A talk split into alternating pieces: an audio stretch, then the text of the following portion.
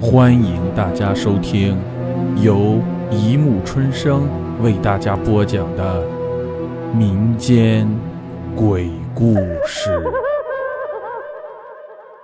第一百一十六集《碎尸案四》。听到这里，我不禁恍然大悟，之前的一些疑云也都消散了。原来李老头指认凶手。跟校长诡异的笑一样，都是对着张明的位置，因为角度相同，离得又近，我才总误以为是对我。只是没想到李老头还会催眠术，这也就可以解释为什么李老头一句话就能让全班都把我们当成凶手了。估计从其他同学的角度看。也认为李老头指的是我和林林吧，毕竟张明的位置根本没有人。转念一想，这催眠术可不是随随便便就能学到的呀。看来我们学校还真是奇人辈出，也不怪会发生这一连串的奇事了。不过幸好我也会催眠术，心智比常人坚定，才没被李老头催眠。也正因为如此，在遇到张明的灵魂时，我才坚信不是幻觉。我来不及多想，又听见李老头说：“不管怎么样，你还是小心一点吧。这个唐岩最爱管闲事了，你又不是不知道，万一被他查出什么来怎么办？”林林冷笑一声道：“舅舅，你怎么叫我小心一点？”该小心的是你才对吧？你难道忘了，吴老师可是你杀的？李老头跺脚道：“你这孩子怎么这么说话？我虽然杀了吴老师，可你也不一饱口福吗？如果让唐岩查出真相，自然会公之于众，到时候你这怪病也会众所周知。看你以后。”怎么和别人打交道？所以我叫你小心一点别让那唐岩发现了什么才好。林林果然被李老头的话点到了弱点，收起冷笑的表情，又焦急地埋怨说：“可是我都已经那么多年没吃人肉了，要不是你，我又怎么会犯老毛病？我说你也真是的，自己杀了人，却叫我来处理尸体，结果……”把我也拖下水了。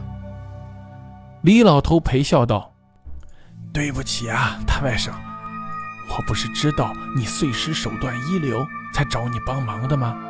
我的飞头匠只差最后一个阶段就大功告成了，我不能让任何人阻挡我。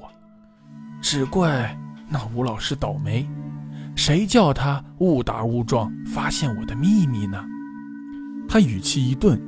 似乎想了想，又接着说：“说来也奇怪，我当时的头明明已经飞出来了，却吸不了他的血，最后竟让他给逃了。要是他把我练飞头匠的事传出去，只怕会有人在我练到最紧要关头的时候落井下石，那时我不就前功尽弃了吗？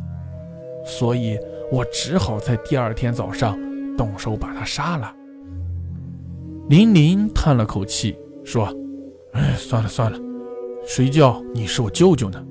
虽然我反对你练那种邪恶的降头术，可是以前在我犯病的时候，要不是你给我人肉，恐怕我早就疯了。我就当这是报答你吧。你放心，我绝不会让唐岩发现什么的。”李老头笑道。亏你还记得我当年给你人肉的事，虽然我这做舅舅的练降头术害了不少人，但对你总算还不错吧？所以你也别担心了。警方重视的是调查校长的死，就算要连带着查吴老师，不是还有我担着吗？绝对不会让你有事的。林林点了点头。那我现在赶紧得回学校了，免得唐岩又怀疑什么。李老头说：“嗯，你赶快走吧，我等你走了一会儿再走。林林嘟了下嘴，飞快地往山下走去。但李老头并没有站在原地，而是转身往山上更远的地方去了。没想到这偶然的巧遇，竟让我发现这么多事，解开这么多谜团，算是意外的收获吧。这样看来，林林还真没做什么坏事，问题都在李老头身上。我望着李老头背影消失的地方，想起平时看他就觉得他身上有一股邪气，原来是因为他练降头术的缘故。现在他的飞头降都已经练到最后一个阶段了，可见其法术之高，更不知残害了多少生灵。这样的人要是让他活太久，还真是没天理。我估摸着林林快到学校时，也飞快地往山下跑去了。回到学校后，不一会儿便看见了林林，他向我走来，跟我有说有笑，好像什么事都没发生。我却无法释怀，因为我已经发现了他太多秘密。面对他对我天真又毫无防备的笑容，我真是百感交集。顿时陷入了尴尬的境地。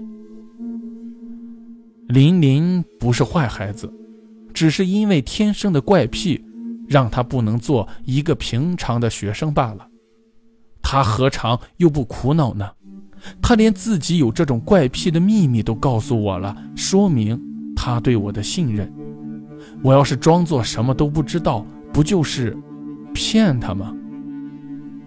但我转念又想到了林林那练飞头降的舅舅，要是被他发现了，我知道他练飞头降，这样的人多杀一个人是不会介意的。为了避免遭来杀生之祸，我也只好暂且装作什么都不知道了。想到这里，我瞬间又释然了，跟着他走进教室。我们高三本来是单独的一栋教学楼，但是因为接连发生命案，已经拉起了警戒线，而高一、高二都停课了，所以用的教室是他们的。我看了看时间，马上上课了。这节课是李老头的，我不仅有点担心，毕竟突然发现自己很不屑的一个人。其实是个深藏不露的降头师，那种感觉是难以言喻的。他只要在背后稍稍弄一点手段，我也许就会生不如死。同时，我在心中又暗暗庆幸，我们平时那样对李老头，他竟然没有报复。可是上课已经几分钟了，他怎么还没来？李老头平时的作风是上课早到，下课拖堂。今天这种迟到的现象还是第一次。我不仅有点疑惑，只是全班早已躁动起来了，都在抓紧时间享受着没有老师的自由，谁也没有感到反常。我想起在学校后山时，李老头让琳琳先走，他随后再走。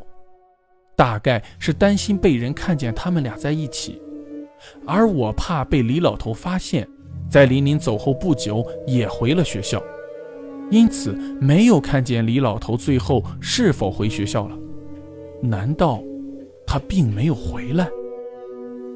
我转头看林林的脸色，他似乎也在奇怪，还有点儿焦急的样子。我又想到李老头对上课的积极性，他平时风雨无阻，怎么样都不肯迟到，现在却上课这么久还不来，莫非是出什么事了？林林似乎也想到了这点，突然站了起来。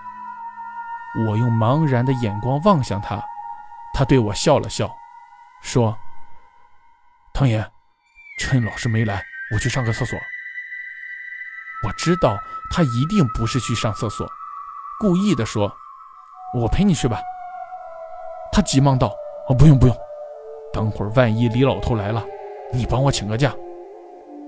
我点点头，那好吧，你去吧。然后他就飞快地跑出教室。我想，既然李老头是林林的舅舅，那么林林应该更了解他。如今李老头上课没来，林林那么急，看来一定是出什么事了。我立即走到教室门口张望，正好看见林林从办公室出来，然后飞快地往后山跑去了。他一定是先去办公室找了一趟，确定李老头不在后，才往后山去的。我不多想，也悄悄地跟在琳琳身后往后山跑去了。琳琳跑到之前和李老头见面的地方，停下来四处张望。我立即在一堆荒草后面躲起来。